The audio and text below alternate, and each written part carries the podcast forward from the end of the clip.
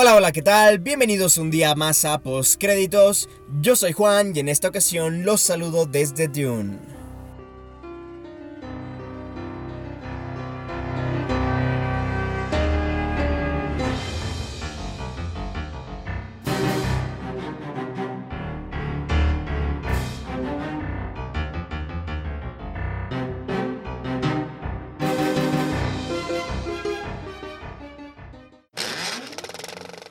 El día de hoy venimos con un programa cargadísimo de información. Vamos a hablar de Aquaman y su recaudación mundial. Vamos a hablar de la miniserie con Sam Rockwell y Michelle Williams. También tocaremos el tema del teaser de HBO para 2019. El tweet filtrado de Nick Valelonga. El tráiler de la cuarta temporada de Club de Cuervos. Los Oscars no tendrán host en 2019. La serie animada de David Fincher y Tim Miller para Netflix. Stellan Skarsgård y Dave Bautista se unen al elenco de Dune. Y ya para finalizar vamos a hablar de todas las listas de nominados que se publicaron durante la semana anterior, es decir, los premios al sindicato de escritores, el sindicato de directores y las nominaciones a los BAFTA 2019. ¡Empezamos! Y bueno, el primer tema que vamos a tocar el día de hoy es Aquaman y su recaudación mundial. Pues hace unos días ya habíamos hablado de esto, habíamos hablado de las predicciones que hacían expertos de la revista Forbes de que Aquaman iba a llegar al billón de dólares. Y pues finalmente ha ocurrido, así es, Aquaman ha recaudado ya más de mil millones de dólares en todo el mundo. Eh, la cifra exacta de recaudación hasta el momento es de mil veinte millones y se proyecta a obtener el billón y medio de dólares en los próximos, bueno, en las próximas semanas mientras siga en cartelera la última película del DC Extended Universe.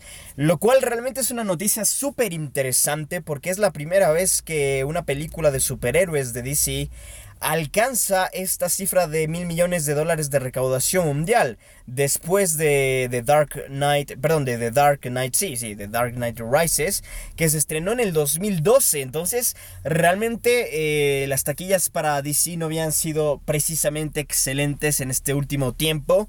Han tenido, bueno, películas un poco discretas desde este sentido, o quizás no discretas, pero no totalmente taquilleras. Y ha llegado entonces Aquaman para salvar un poquito a DC de este tema un poquito más complicado económico en el que se estaba metiendo eh, las producciones de, las películas basadas en los superhéroes de DC.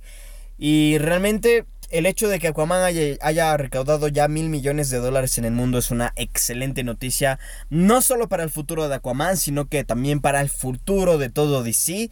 Porque, bueno, podría haber estado pendiendo ya de un hilo realmente este Extended Universe. Se habían escuchado inclusive rumores eh, en los meses anteriores de que los productores ya no sabían qué hacer con este universo. Y al parecer eh, Aquaman ha llegado a salvar un poquito las cosas, lo cual es una gran, gran noticia. Y esperemos que esto realmente sea un gran impulso de cara a una secuela de Aquaman que confirme pronto a James Wan como su director, porque la verdad es que Wan lo hizo fantásticamente bien.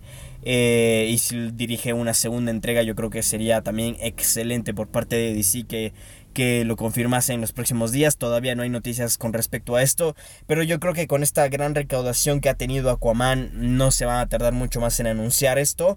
Así que bueno, una noticia súper interesante que en lo personal me ha, me ha llamado mucho la atención y que realmente es, es, es eh, una gran noticia para DC, una gran noticia para el cine de superhéroes y esperemos que como digo este le dé un impulso a DC para que de ahora en adelante todo vaya para arriba.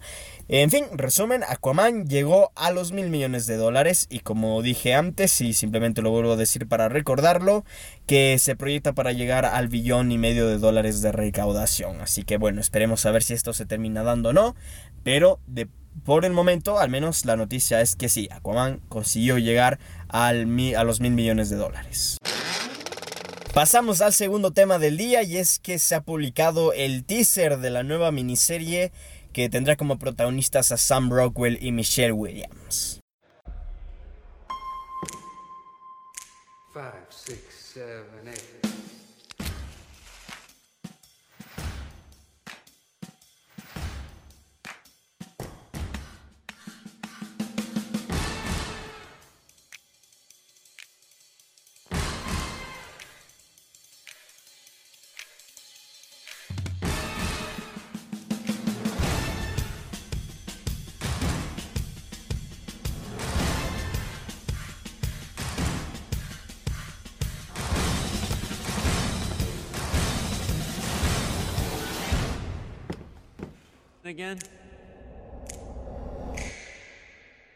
Así es, FX con este teaser que acabamos de escuchar ha anunciado una nueva miniserie que contará con 8 episodios y estará centrada en la vida de Buff Foss, el legendario coreógrafo y director de Broadway y donde que pues llevó a cabo obras musicales como Cabaret o Lenny, que realmente son algunas de las más conocidas de todos los tiempos en Broadway.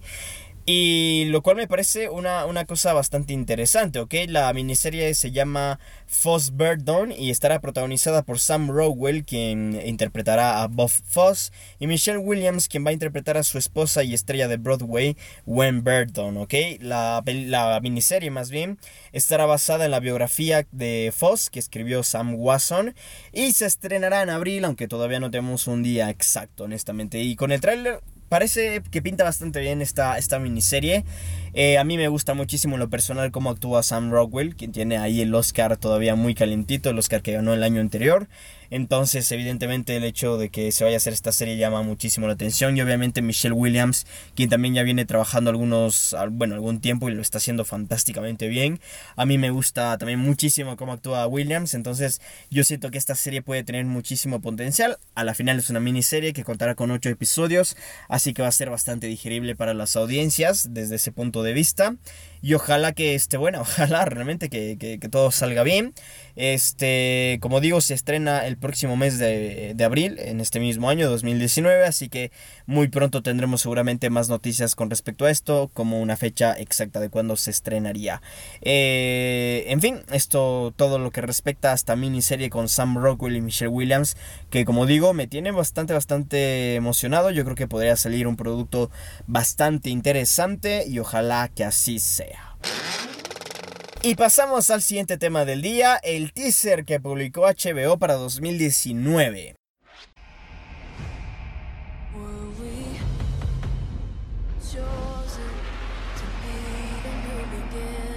I want to know the whole story. We're ready. We waited for this time. Johnny just begun. As the world is awakening. This is the feeling I've been searching for my entire life. I want to know what happened that night. I need to show that I'm a lone, fierce she-wolf. Let the cat out.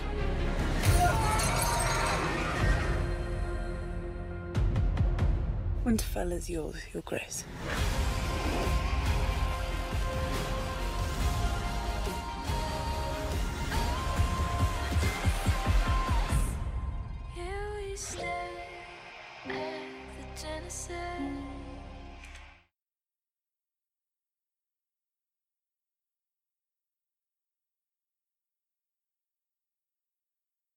Ahí acabábamos de escuchar este pequeño video que publicó HBO, eh, que es algo así como un teaser, como un tráiler, de todos los contenidos que traerán este, en este próximo año, en este 2019 más bien, no próximo año, sino que en este año presente más bien.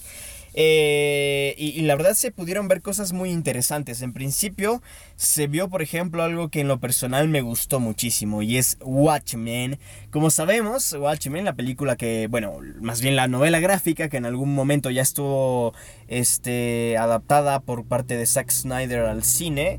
Eh, ahora tendrá también una serie de televisión, más bien una miniserie de televisión eh, producida por HBO y también llevada a la pantalla por HBO lo cual a mí me emocionó muchísimo desde el primer momento porque aunque yo creo que la adaptación que en su momento hizo Zack Snyder no estaba para nada mal, considerando que es una película de 3 horas que resume 10 cómics, o sea, realmente es, eh, era complicado llevar eso a cabo, pero bueno, Zack Snyder creo que lo hizo bien, es de las películas que en lo personal más me gustan de Zack Snyder, porque no soy un gran fan de Zack Snyder como director. Pero Watchmen la verdad es que a mí sí, sí me gustó. O sea, no creo que sea una película perfecta, ni fantástica, ni de lo mejor. Pero es una película muy disfrutable, honestamente. Y obviamente la novela gráfica, pues a mí me encanta muchísimo. O sea, es, es realmente una de las mejores de la historia. Y en lo personal me encanta. La leí ya hace. Bueno, la he leído un par de veces, honestamente, porque es, es fantástica, es maravillosa. Este, y honestamente el hecho de que, de que vaya a ver esta serie en, en HBO me parece, me parece fantástica. Me parece muy, muy, muy maravilloso porque...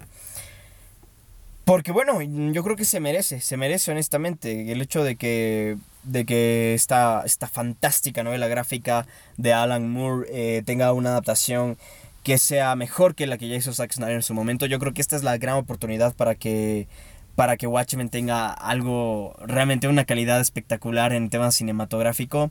Y yo diría que, que va a ser esto, yo diría que va a ser una gran serie de televisión, ojalá que así sea. Eh, todavía no sabemos exactamente una fecha de estreno, pero lo que sí sabemos es que se publica en este teaser que, que, mostró HBO, se vieron algunos trajes de algunos personajes y en lo personal me llamó mucho la atención el de Rorschach. Eh, ya desde ahí pudimos notar que tendrá un estilo diferente los trajes, que no serán 100% apegados a los cómics y que tendrán la verdad este, un estilo un poco distinto también a lo que vimos, de hecho no solo un poco, totalmente distinto a lo que vimos por parte de Zack Snyder en su momento. Entonces, eh, por ejemplo, el traje de Rorschach me llamó muchísimo la atención, me gustó mucho ese estilo. Yo creo que podríamos estar entre una gran serie, ojalá que así sea, como digo, Todavía no tenemos una fecha de estreno, pero sí ya tenemos las primeras imágenes de la serie que ojalá, ojalá esté fantástica. En este mismo teaser pudimos ver eh, también unas imágenes de Game of Thrones, la temporada 8, de, eh, que por cierto, por cierto, antes de pasar a, lo siguiente, decir que, que, estén atentos a postcréditos porque los próximos meses estaremos haciendo algo eh, relacionado con Game of Thrones, así que yo nada más dejo esto aquí y estéis atentos, ¿ok? Pero sí, se pudieron ver unas imágenes de la temporada 8 de Game of Thrones que no son la gran cosa, pero bueno, se pudo por lo menos tener una probadita de lo que se viene en abril. También pudimos ver un poquito de imágenes de Big Little Lies, la temporada 2, esta serie que, que el año anterior sorprendió muchísimo, tiene a Nicole Kidman, Reese Witherspoon y demás donde que realmente les ha ido bastante bien en, todo, en todos los temas, premios y demás, les ha ido muy bien, entonces la segunda temporada ya se estaba esperando y bueno, realmente se sabe y se conoce que, que, muy probablemente tenga una calidad igual o superior a la anterior, entonces que seguramente también la estaremos escuchando próximamente en los premios. Se vio tampoco imagen, eh, perdón, vio también imágenes de True Detectives en su tercera temporada, imágenes de Euphoria, de VIP, de Very, de Succession y mucho más.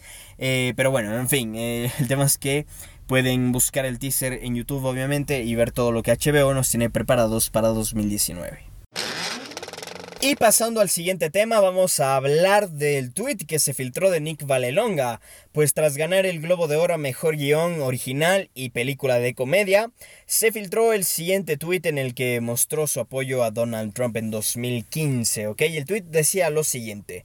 Eh, arroba Real Donald Trump, 100% verdad. Los musulmanes festejaban en la ciudad de Jersey cuando se cayeron las torres.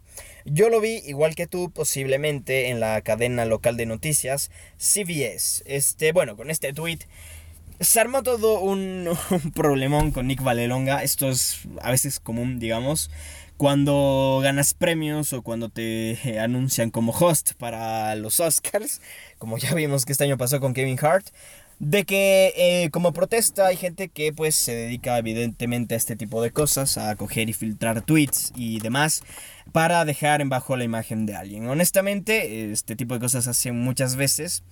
Y yo no voy a hablar de, de, absolutamente nada más con respecto a esto, simplemente decir que, que después de esto pidió disculpas Nick Valelonga.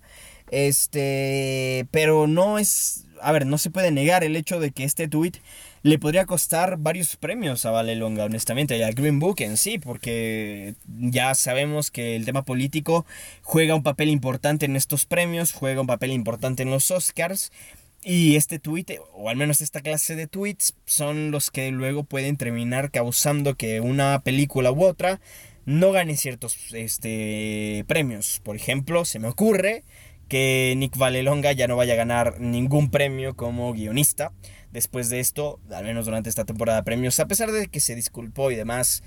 Mm, ya sabemos que al internet no le interesa mucho si te disculpas o no. La mayor parte de gente ya se ha pronunciado en contra de Valelonga, en contra de los Globos de Oro por, por haberlo premiado. Honestamente, a mí este tipo de cosas no me interesan demasiado porque esto ya se sale un poco de lo que es el cine. Sí, es, es verdad. O sea, yo no, no estoy de acuerdo con lo que dice Valelonga, obviamente. Pero pues, oye, la verdad es que me da un poco igual para analizarlo en el mundo del cine, ojo. Luego si lo analizas en otros contextos, evidentemente es relevante, pero aquí es cine. Y para mí esto no tiene ninguna clase de relevancia en su película. El hecho de que, de que Valelonga diga estas cosas en Twitter hace cuatro años casi, pues la verdad no influye para nada en la calidad de Green Book. Así que honestamente, bueno, a mí me da un poco igual este tipo de cosas. Pero yo creo que era importante tocar este tema por el hecho de que, de que como dije antes, puede costarle premios, puede costarle muchos premios. Y, ese tipo de cosas eh, yo creo que son interesantes de revisarlas, especialmente por la coyuntura actual en la que estamos en la plena temporada de premios, en la que Valelonga recién ganó el Globo de Oro a Mejor Guión Original. Entonces, evidentemente, con esto se pueden caer muchas, muchas oportunidades de que se lleve más premios, lo cual para mí es una buena noticia, porque no siento que el guion de Green Book sea el mejor de, la, de, este año, en tema original. Para mí es el de Favorite. Y ya vimos con los Golden Globes decidieron premiar a, Green Book porque no sabemos exactamente. Pero, eh, claro, esto ya comienza a destruir las, las, pretensiones que tenía Green Book de ganar más premios en esta temporada. Vamos a ver si termina afectando o no. Pero bueno, yo diría que en principio sí que va a afectar. Y pasando al siguiente tema, eh, Netflix publicó el tráiler de la cuarta temporada de Club de Cuervos.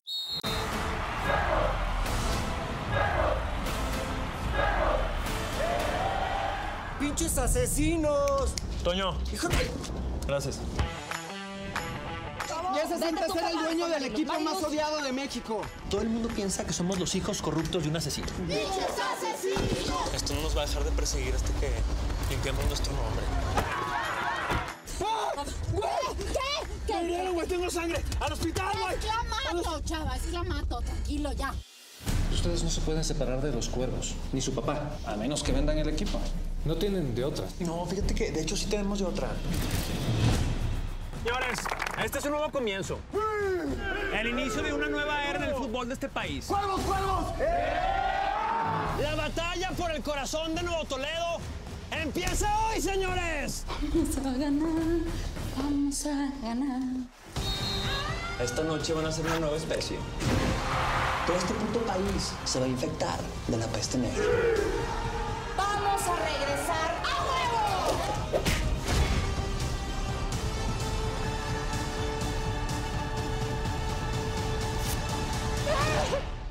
Creo que me acabo de cagar. Nos vamos a sacar así de fácil. No, ya sé, pero es en serio. Creo que voy a empezar a usar pañal. Quiero que sepan que pase lo que pase allá afuera. Estamos muy orgullosos de todos ustedes. Y también recuerden que sus futuros financieros dependen exclusivamente de este partido.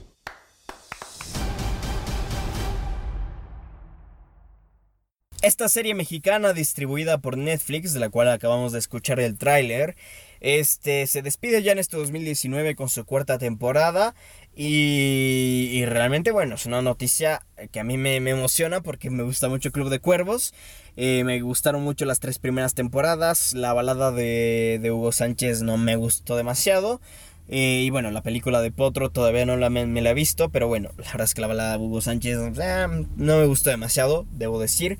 Pero las tres primeras temporadas de Club de Cuervos me encantaron, así que estoy muy emocionado por esta cuarta temporada. Y como digo, se estrena ya el... Bueno, no lo he dicho, pero lo digo ahora, se estrena el próximo 25 de enero, o sea, estamos a poquísimo de que se estrene esta, esta siguiente entrega de Club de Cuervos, esta serie mexicana centrada alrededor de un club de fútbol que se llama Los Cuervos Negros de Nuevo Toledo. Este, y bueno, la verdad es que me, me, gustó mucho esta noticia, me gustó mucho también este tráiler que escuchamos hace unos momentos. Y en fin, yo no sé qué piensan ustedes de que ya se vaya a acabar. A mí me da mucha pena de que ya se acabe esta, esta serie. Pero bueno, en fin, el tema es que está todo bien. Y vamos a ver qué termina ocurriendo más adelante con esta serie. Ya saben que igual tendremos muy seguramente una crítica de la cuarta temporada cuando se estrene. Pero en fin, no sé, díganme qué opinan ustedes de esta siguiente entrega de Club de Cuervos. Yo, en lo personal, estoy muy, muy emocionado. Y pasamos al siguiente tema, pues los Oscars no van a tener host. Eh, vaya, los Oscars han sonado mucho estas últimas semanas aquí en Postcréditos, eh, ya que el anterior capítulo eh, hablamos justamente de que de que Kevin Hart reevaluaría el no hostear los Oscars 2019 después de que Ellen DeGeneres en su programa le, bueno, lo haya apoyado básicamente para que, para que regrese a hostear los Oscars. Eh, pero finalmente no, finalmente Kevin Hart eh, no, no quiere hostear los Oscars, no quiere ser una distracción para esa noche, así que mejor ha dicho que no. Y ya con esto la academia se ha comenzado a mover un poquito, esto según fuentes de Variety me parece. Eh, quienes estuvieron, que bueno, han comentado que eh, los productores están buscando el elenco de Avengers para presentar la ceremonia de, premios. Entonces, me parece, me parece interesante esta noticia porque es la cuarta vez en la historia que los Oscars no van a tener eh, a un host, a un host en su ceremonia, lo cual, como digo, no es normal, pasa muy pocas veces. En 91 ediciones esta va a ser la cuarta que no tenga a alguien conduciéndola. Así que bueno, con esto yo creo que podrían pasar algunas cosas. En primer lugar, se había comentado por parte del presidente de la academia que algunas categorías no se iban a anunciar en vivo, es decir, o sea, durante la transmisión, sino que se anunciarían en los comerciales o antes eh, de la ceremonia, ¿no? Pero con esto, que el hecho de que no van a tener un elenco, eh, perdón, un, un, un, conductor durante toda la ceremonia, se van a ahorrar tiempo en ese sentido y lo pueden usar para, por favor, presentar todas las categorías en medio del programa, porque para mí es la única forma justa de hacerlo. Hay otros, otros que hacen lo mismo, por ejemplo, los BAFTA suelen, eh, perdón, no los BAFTA, los SAG Awards suelen también presentar ciertas categorías fuera de, de, aire, es decir, en cortes comerciales o durante la alfombra roja, lo cual a mí no me gusta para nada, porque siento que se, se pierde de esa forma cierto mm, pues cierto, cierta importancia. O sea, a la final lo que a mí me gustaría es que presenten todo en vivo y que todo el auditorio reconozca a los ganadores, sea la categoría que sea, como se hace con todos. Siento que es lo más justo y ojalá la academia reconsidere esto ahora que no van a tener un conductor y que simplemente van a tener a las, bueno, al elenco de Avengers para que presenten categorías y me imagino hacer ciertas cosas, pero ya no va a ser algo así como una conducción como tal, como hemos venido viendo. Lo que sí he de decir es que si la academia consigue al elenco de los Avengers, pues muy probablemente nosotros vamos a estar ante, una ante un subidón perdón, de, de ratings. Muy probablemente ocurra esto. Muy probablemente la academia consiga con, con los Avengers eh, subir sus ratings, que es a la final lo que están buscando. Y ojalá así se dé. Y ojalá también presenten todas sus categorías en vivo y en directo como se hace siempre. Eh, pero bueno, la verdad es que esta es la noticia y aquí hemos cerrado finalmente el episodio de Kevin Hart que hemos tocado durante tres episodios diferentes de este podcast. Pero bueno, en fin, eh, pasamos nosotros al siguiente tema. Vamos a hablar a continuación de la serie animada de David Fincher y Tim Miller para Netflix. Este se anunció esto recién, recientemente, o sea, esta semana que acaba de pasar, se, supimos acerca de esto, lo cual es una noticia fantástica. A mí me encanta el cine de, David Fincher, eh, para quien no sepa quién es, cosa extraña realmente, pero bueno, ha dirigido películas como Gone Girl, The Fight Club. Este también dirigió Seven, que no sé si han visto Seven, a mí me gusta mucho Seven y la verdad es que toda la filmografía de David Fincher me parece fantástica. Luego Tim Miller, que ha dirigido últimamente y más conocidamente este Deadpool, lo cual me parece fantástico también. Entonces tenemos estas dos eh, eminencias para mí del cine dirigiendo una serie animada antológica para Netflix que va a contar con 18 episodios y algo que me ha parecido muy interesante de este, bueno, de esta miniserie es que, bueno, no sé si miniserie, más bien serie como tal, es que va a tener distintos estilos de animación en cada episodio. Va a pasar desde 2D al 3D al fotorrealismo, lo cual me parece realmente espectacular. Me gusta mucho esta propuesta. Creo que podría estar muy interesante. Se denomina Love, Death and Robots. Eh, así es como se ha denominado esta serie que aún no tiene fecha de estreno. Y cada animación o cada episodio este, va a estar dirigido por un equipo de animación completamente diferente para de esta forma que cada episodio tenga una identidad distinta. Los directores sí que van a ser David Fincher y Tim Miller. Y se sabe hasta ahora que los temas de los cortos se centrarán en cosas como hombres lobos, arañas alienígenas y otros personajes peculiares. Eh, en fin, la verdad es que esto a mí me llama muchísimo la atención. Me gusta muchísimo esta idea. Me encanta la propuesta. Me suena súper interesante y ojalá termine siendo un producto muy divertido. Se sabe también o se dice que podría tener ciertos tonos como de Black Mirror, así que podría ser muy interesante ver esto. Además que como digo, la gente que está encargada del proyecto es fantásticamente talentosa. Entonces siento que podríamos tener algo muy interesante de todo esto. Y como digo, aún no hay una fecha de estreno, pero ojalá se confirme pronto. Lo que sí es muy seguro es que se estrene en este 2019. De hecho, no seguro. Confirmadísimo que se estrena en este 2019. Y ojalá pronto tengamos una fecha de estreno. No sé qué les parezca a ustedes, pero a mí me encanta.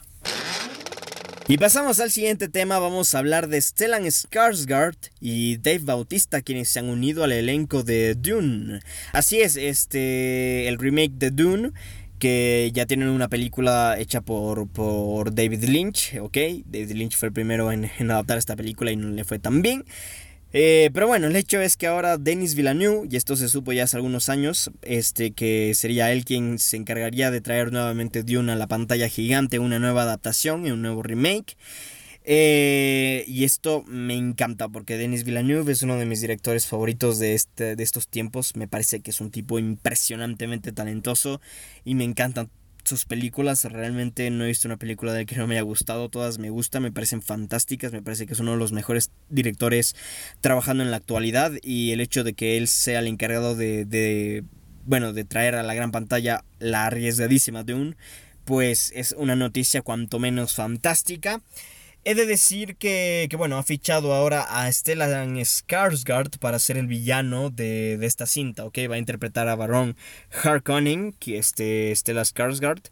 Stellan Skarsgård ya ha participado, por ejemplo, en Thor y Piratas del Caribe, entonces está muy, o sea, sabe a qué se está metiendo honestamente y ese, eso me, parece genial. Yo creo que es un, un buen actor y creo que estaría muy bien para interpretar a este villano. Y realmente yo estoy muy emocionado por este proyecto que se estrena en 2020 y que tendrá dos películas diferentes, ¿ok? Porque Dune es también basado en una, una novela gráfica, entonces, eh, por ejemplo, David Lynch hizo una sola película para traer todo Dune al cine, no le fue para nada bien, entonces Villeneuve ha tomado la decisión y ha visto como lo más lógico hacer dos películas diferentes, una primera parte y una segunda parte, y que esas terminen conformando a esta fantástica ciencia ficción que a mí en lo personal me gusta mucho, me llama mucho la atención. Y ojalá salga bien, honestamente, ojalá salga bien. También al elenco se ha unido Dave Bautista. Y bueno, los dos se unen al elenco conformado por Timothée Chalamet Dave eh, y Rebecca Ferguson, perdón, ¿ok? Así que bueno, tenemos ya confirmación de estos cuatro actores quienes van a participar en la siguiente película de Denis Villeneuve, el remake de Dune que se estrena como dije en 2020 y estará dividida en dos partes. Una gran noticia que no me podría emocionar más honestamente. Y pasamos al siguiente tema, es momento de hablar de todas las listas de nominados que han salido durante esta semana, que son tres en total. Ha sido una semana ocupada porque algunos sindicatos y los BAFTA han anunciado acá a nominados. Así que vamos a empezar con los nominados a los premios del Sindicato de Escritores, pues la tarde del 7 de enero, el Sindicato de Escritores de Estados Unidos dio a conocer la lista de nominados en las categorías de cine y televisión, eh, lo cual a mí me gusta muchísimo porque una de las partes favoritas para mí de cualquier película son los guiones, entonces me gusta mucho que, que se reconozca esto. Y antes de empezar a revisar la lista voy a decir que hay una llamativa ausencia y es el hecho de que Deborah Davis y Tony McNamara con su guion para The Favorite no han sido nominados, lo cual para muchos podrá significar este apocalipsis, pero no, realmente no. Hay una explicación para todo esto. Este el guion no era elegible. ¿Por qué no era elegible? No entiendo muy bien por qué no era elegible. A ver, la razón técnica de por qué no era elegible es porque no coincidía con los requisitos que normalmente el sindicato de escritores tiene para nominar algún guion. Eh, estos lineamientos que tiene el sindicato de escritores son realmente extraños, entonces no sabemos exactamente cuál ha incumplido el sindicato de escritores, eh, perdón, The Favorite, eh, entonces realmente el hecho de que The Favorite no esté aquí nominada, sí, es una locura, no me gusta para nada, pero como digo, está justificado porque, porque pues no cumple con los requisitos que el sindicato de escritores ha puesto. Así que bueno, una ausencia interesante, una ausencia sin lugar a dudas importante.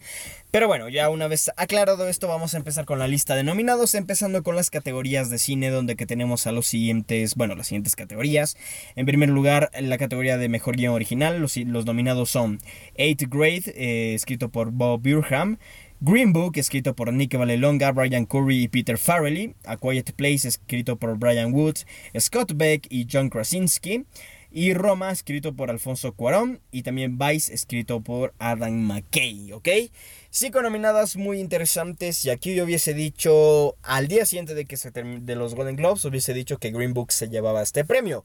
Pero con lo del tweet, que también hablamos el día de hoy, yo creo que ya no hay oportunidad de que esto ocurra. Eh, ah, pero bueno, la verdad es interesante esta lista, me gusta mucho todos los nominados, me parece todos los nominados muy muy merecidos aquí. Por ejemplo, A Quiet Place me gusta mucho que esté nominada honestamente y bueno, vamos a ver qué termina ocurriendo. En la categoría de mejor guion adaptado tenemos a los siguientes nominados: Black Clansman, escrito por Rachel Wachell, David Rabinovich, Kevin Wilmot y Spike Lee, y está basado en el libro de Ron Stallworth. Eh, Black Panther, que está escrito por Ryan Coogler, Joe Robert Cole y basado en los cómics de Marvel por Stan Lee y Jack Kirby. Can You Ever Forgive Me, escrito por Nicole Holofcener eh, y Jeff Whitty, basado en el libro por Lee Israel. If Bell Street Could Talk, escrito por Barry Jenkins y basado en la novela por James Baldwin. Eh, A Star is Born, escrito por Eric Roth y Bradley Cooper, y también Will Feathers, basado en el guion de 1954 por Moss Hart y el guion de 1976 por John Gregory Dune y este Joan Didion. Eh, que a su vez está basado en la historia de William Wellman y Robert Carson. Este, estos son los nominados a la categoría de mejor guion adaptado. Sí, eh, A Star is Born ya tiene varios remakes, entonces evidentemente eh, es los que tienen los créditos más largos en cuanto a su guion, pero honestamente me gustan mucho los nominados, eh, me parece que todos están bastante bien aquí, vamos a ver quién termina llevándose este premio, no voy a hacer predicciones ahora, simplemente estamos pasando rápidamente por la lista, pero me gustan todas, todas, todas. Pasando a la siguiente categoría de mejor guion para un documental, tenemos a los siguientes nominados: Bathtubs de Over Broadway, escrito por Rossi Iwansu y Dava Wishenat, la verdad nombres un poco extraños. También está nominada Fahrenheit 11.9, eh, escrito por Michael Moore. Generation Wealth, escrito por Lauren Greenfield. In Search of Greatness, escrito por Gabe Polsky, ¿ok? Cuatro nominados, la verdad, este, muy interesante también esta lista. Vamos a, ver quién se termina llevando el premio, pero eh, me gusta, por ejemplo, que Michael Moore esté nominado por su documental Fahrenheit 11.9 y genial, la verdad, genial. Pasamos ahora a las categorías de televisión y noticias y nuevos medios. Eh, antes de meternos a estas categorías, honestamente voy a decir que vamos a revisar solo las categorías de televisión, de series de televisión, las de noticias y las de, bueno, las de nuevos medios realmente no las vamos a revisar porque no nos interesan tanto a nosotros. Lo que sí voy a decir es que pueden revisar la lista completa en la página oficial del Sindicato de Escritores. Así que bueno, simplemente aclarar eso antes de meternos de lleno a las, a las categorías de televisión. Noticias y nuevos medios, empezando con la categoría de serie de drama. Donde que tenemos a los siguientes nominados. The Americans, este, escrito por Peter Ankerman y mucha más gente. Better Call Saul, The Crown, The Handmaid's Tale y Succession. Eh, pasando a la siguiente categoría de serie de comedia, tenemos a las siguientes nominadas: Atlanta, Barry, Glow, The Good Place y The Marvelous Mrs. Maisel. En la categoría de mejor serie, bueno, de mejor guion para serie nueva, tenemos a Barry, The Haunting of Hill House, Homecoming, Pose y Succession. Luego en formato largo original, es decir, miniseries y películas para televisión, ¿ok? Guiones para miniseries y películas de televisión. Tenemos a los siguientes nominados: Castle Rock, My Dinner with Herb y Paterno. Eh, formato largo adaptado, es decir, mejores guiones para miniseries y películas de televisión. A las siguientes nominadas: The Assassination of Gianni Versace, American Crime Story, The Looming Tower, eh, Maniac, Sharp Objects, ¿ok? Eh, y bueno, esto sería todo, ¿ok? las nominados para el sindicato de escritores. Me ha gustado muchísimo esta lista, la verdad, especialmente las categorías de cine, pero me encanta también la nominación, por ejemplo, de Maniac, porque es una serie que me gustó muchísimo a mí, una miniserie que me encantó, que es de Netflix, protagonizada por Emma Stone y Jonah Hill, y bueno, dirigida y escrita por Kari Hoji Fukunawa, así que la verdad es que me parece fantástico que esté nominada aquí Mania, que ojalá termine ganando, que no creo honestamente, muy probablemente se lo lleve The Assassination of Gianni Versace, aunque todavía no lo sabemos con, bueno, todavía no se sabe, vamos a ver qué termina ocurriendo, pero probablemente sea The Assassination of Gianni Versace, ¿ok? Este, en fin, eh, de destacar finalmente que los premios se entregan el próximo 17 de febrero y como comenté antes, eh, hay algunas categorías que no hemos listado aquí, que son las de noticias y ese tipo de cosas. Entonces, si quieren ustedes revisar esos nominados, lo pueden hacer en la página awards.wga.org slash awards slash nominees eh, winners, ¿ok? Lo pueden hacer ahí si es que así lo desean. De todos modos, el link estará en la descripción de este podcast. Y también continúa la temporada de premios y esta vez fue el turno del sindicato de directores estadounidense de dar a conocer a los nominados de los que han sido los directores más destacables de 2018 según ellos. Y vamos a pasar rápidamente por esta lista de nominados eh, donde que se dividen en cine y televisión. Empezaremos por cine.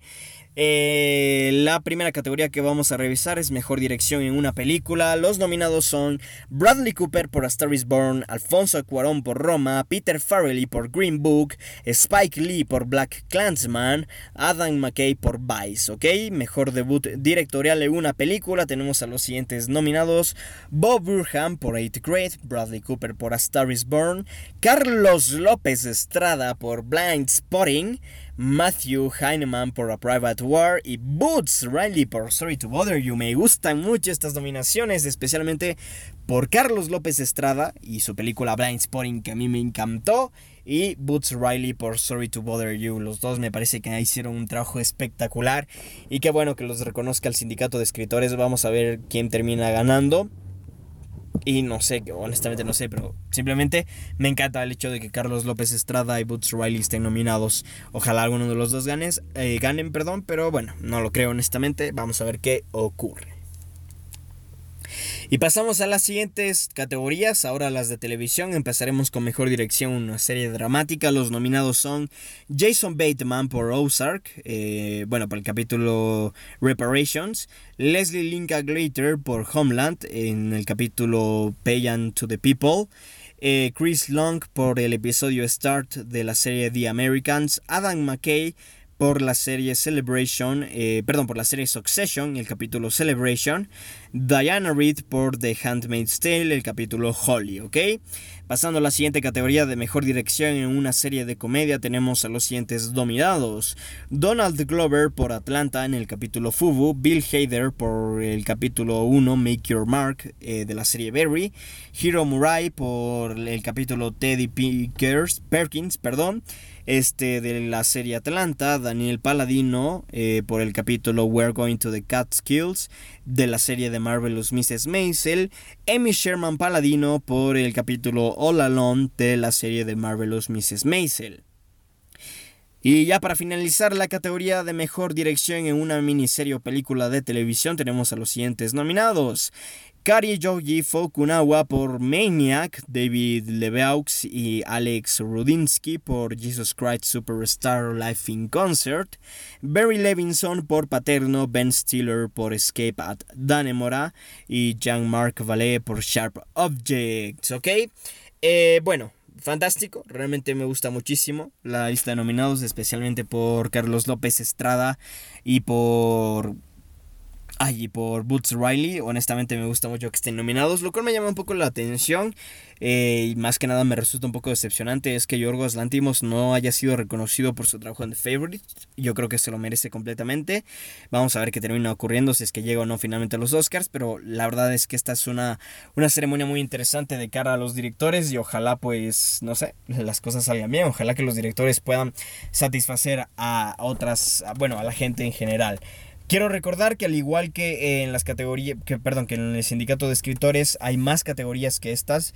Eh, simplemente nosotros hemos listado las que más nos interesan de cara al cine y la televisión. Si quieren revisar eh, los demás nominados, lo pueden hacer en la página oficial del sindicato de directores, ¿ok? Finalmente, reconocer eh, que el próximo 2 de febrero se entregan estos premios y ya saben que toda la información la tienen aquí en postcréditos, ¿ok? Así que muy atentos. Y ya para finalizar con el episodio del día de hoy vamos a hablar de los BAFTA, pues la Academia Británica de Artes Cinematográficas y de Televisión anunció a tempranas horas de la mañana en este lado del planeta los nominados a, la, a lo mejor del cine y la televisión durante 2018, así que vamos a repasar rápidamente por esta lista, empezando con la categoría de mejor película con las siguientes nominadas. Black Clansman, The Favorite, Green Book, Roma y A Star is Born. Pasamos a la categoría de mejor película británica donde los nominados son Beast, Bohemian Rhapsody, The Favorite, McQueen, Stan and Ollie y You Were Never Really Here. Y pasando a la categoría de mejor debut de un director, escritor o productor británico, tenemos a los siguientes nominados. Daniel Cocotaglo, escritor y productor de Apostasy. Eh, Michael Pierce, escritor, productor eh, de Beast, y también a Laura Derke, quien es productora de Pierce. Este es Chris Kelly, escritor, director y productor de A Cambodian Spring. Eh, Phil Lynn Wellman, escritor de escritor y productor, perdón, y Sophie Harman, también que es productora. Ray y Liz Richard Billingham, escritor y director, al igual que Jackie Davis, quien es productor. Tenemos a estos cinco nominados en la categoría de mejor debut de un director, escritor y productor británico. Pasando a la categoría de mejor película de habla no inglesa, tenemos a los siguientes nominados: Copernaum, Cold War, Dogman, Roma y Shoplifters. En la categoría de mejor documental, tenemos a las siguientes nominadas: Free Solo, McQueen, RVG, They Shall Not Grow Old, Three Identical Strangers. En mejor animación tenemos a los nominados Incredibles 2, I Love Dogs y Spider-Man Into the Spider-Verse. A mejor dirección tenemos Black Clansman por Spike Lee, Cold War por Paweł Pawlikowski, The Favorite por Lorgos Antimos, muy bien aquí los BAFTA, Roma por Alfonso Cuarón y A Star is Born por Bradley Cooper. En la categoría de mejor guion original tenemos a los nominados eh, Cold War, escrito por Janusz Glowacki y Paweł Pawlikowski. Uh, The Favorite, escrito por Deborah Davis y Tony McNamara. Green Book, escrito por Brian Curry, Peter Farrelly y Nick Valelonga. Roma, escrita por Alfonso Cuarón. Y Vice, escrita por Adam McKay. En mejor guion adaptado tenemos a las los siguientes nominados. Black Clansman, escrita por Spike Lee. Eh, David Rabinovich, eh, Charlie Watchell y Kevin Wilmot. Can You Ever Forgive Me, dirigida, escrita perdón, por Nicole Holofcener y Jeff Whitty. First Man, dirigida por, escrita perdón, por Josh Singer. Y Bell Street Cold Talk, escrita por Barry Jenkins. Y A Star is Born, escrita por Bradley Cooper, Will Fetters y Eric Roth.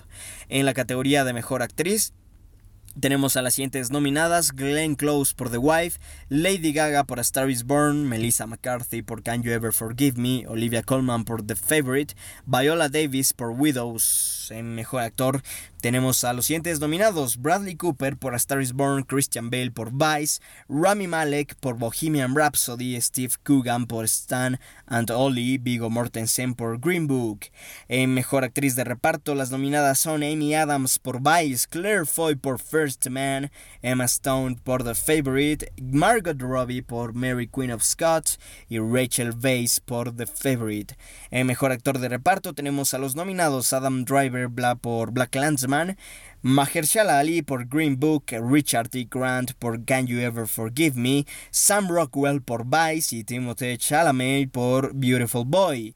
En Mejor Música Original tenemos a los nominados Black Clansman por Terence Blanchard, If Best Street Could Talk por Nicholas Britell, I Love Dogs por Alexandre de Platz, Mary Poppins Returns por Mark Shaman y A Star is Born por Bradley Cooper, Lady Gaga y Lucas Nelson. Primera nominación en esta temporada de premios para Star is Born en esta categoría, así que es súper interesante, ¿eh? En la categoría de mejor cinematografía tenemos a Bohemian Rhapsody por Newton Thomas Siegel, Cold War por Lucas Sal, The Favorite por Robbie Ryan, First Man por Linus Sandgren y Roma por Alfonso Cuarón. En la categoría de mejor edición tenemos a Bohemian Rhapsody por John Ottman, The Favorite por Yorgos Mavropsaridis, First Man por Tom Cross, Roma de Alfonso Cuarón y Adam Koch, y Vice por Hank Corbin. En mejor diseño de producción, Los nominados son Fantastic Beast, The Crimes of Grindelwald, de, por Stuart Craig y Anna Pinoch, The Favorite por Fiona Crombie y Alice Felton, First Man por Nathan Crowley y Kathy Lucas, Mary Poppins Returns por John Myre y Gordon Sim, y Roma por Eugenio Caballero y Bárbara Enríquez. En mejor diseño de vestuario tenemos a The Ballad of Buster Scruggs de Mary Soffres, eh, Bohemian Rhapsody por Julian Day, The Favorite por Sandy Powell, Mary Poppins Returns por Sandy Powell y Mary Queen of Scots por Alexandra Byrne. En mejor maquillaje y peinado, los nominados son Bohemian Rhapsody por Mark Collier y Jan Sewell, The Favorite por Nadia Stacey, eh, Mary Queen of Scots por Jenny Shirker, a Stan and Ollie por Mark Collier y Jeremy Woodhead y Vice, que todavía no tiene a sus nominados confirmados, están por confirmarse. En Mejor Sonido tenemos a los siguientes nominados Bohemian Rhapsody, First Man, Mission Impossible Fallout, eh, y A Quiet Place y A Star is Born, ¿ok? Este, mejores efectos especiales tenemos a los siguientes nominados Avengers Infinity War, Black Panther, Fantastic Beast, The Crimes of Winterwald, eh, First Man, Ready Player One. En mejor corto animado británico tenemos I Am Okay, Marfa y Roadhouse. Y en mejor corto británico tenemos 73 Cows, Bachelor, The Blue Door, The Field y Whale. El premio II estrella en crecimiento tenemos a los siguientes nominados: Barry Keoghan, Cynthia Erivo, Jesse Buckley, la Kate Stanfield y Letita Wright. Y así hemos terminado con los nominados a los BAFTA. vamos a hacer un pequeño resumen de nominaciones porque me parece interesante hacerlo. La película con más nominaciones fue The Favorite, quienes consiguieron 12 en total. Le sigue Bohemian Rhapsody con, con 7. First Man también consiguió 7, Roma también consiguió 7, al igual que Star is Born. Vice consiguió 6, Black Clansman consiguió 5, Cold War consiguió 4, Green Book 4, Stan and Lolly 4, Can You Ever Forgive Me, Mary Poppins Returns y Mary Queen of Scots consiguieron 3, Fantastic Beast consiguieron 2, Bale Street consiguió 2 y Isle of Dogs también consiguió 2, ¿ok? Así que así se dio este tema de las nominaciones a los BAFTA, cosas que me parecen geniales. Algo que sí tengo que comentar acerca de esto es que First Man ha renacido con esto. Totalmente ha renacido con esto. Consiguió siete nominaciones y digo que ha renacido porque yo creo que muy probablemente va a conseguir una nominación al Oscar a Mejor Película. Porque ninguna película, bueno sí, perdón, solo cuatro películas más bien en la historia Consiguieron 7 o más nominaciones en categorías técnicas en los Oscars y no consiguieron su nominación a mejor película. Así que por estas razones yo creo que lo más probable es que First Man llegue a la mejor a la categoría de mejor película en los Oscars lo cual me parece fantástico. Ojalá termine ocurriendo así, la verdad. Este, pero bueno, en todo caso, hay que decir que, que otros temas como por ejemplo las ausencias de Ethan Hawke, Nicole Kidman, Tony Collette y Regina King son prácticamente lapidarias en sus aspiraciones a los Oscars. Parecía que Regina King se iba a levantar aquí eh, con el hecho de que ganó los Golden Globes, pero a la final no ha ocurrido. Y la verdad es que con esto prácticamente se puede estar olvidando de pretensiones de premios y otra vez la categoría de mejor actriz de reparto vuelve a tener mucha incertidumbre. Vamos a ver qué termina ocurriendo. Este, y bueno, finalmente Bohemian Rhapsody no obtuvo nominaciones en la categoría de mejor película, pero sí obtuvo 7 aquí. Así que bueno, las cosas se dan de esa forma. Aunque creo que las 7 nominaciones que consiguió Bohemian Rhapsody, excepto por la de mejor película británica, estaban bastante bien, honestamente. No me quejo demasiado. Pero bueno, en fin, este, ya para finalizar, decir que la ceremonia es el próximo 10 de febrero, donde que conoceremos a los ganadores de lo mejor del cine en la televisión para la Academia Británica durante el 2018. Y bueno, hemos llegado al final ya de, de este episodio del podcast, de este sexto episodio del podcast. Muchísimas gracias a todos por haber estado aquí una semana más. Muchísimas gracias por acompañarnos aquí. Les recuerdo una vez más que yo soy Juan y nos estaremos viendo, o más bien escuchando, en el próximo episodio. Adiós.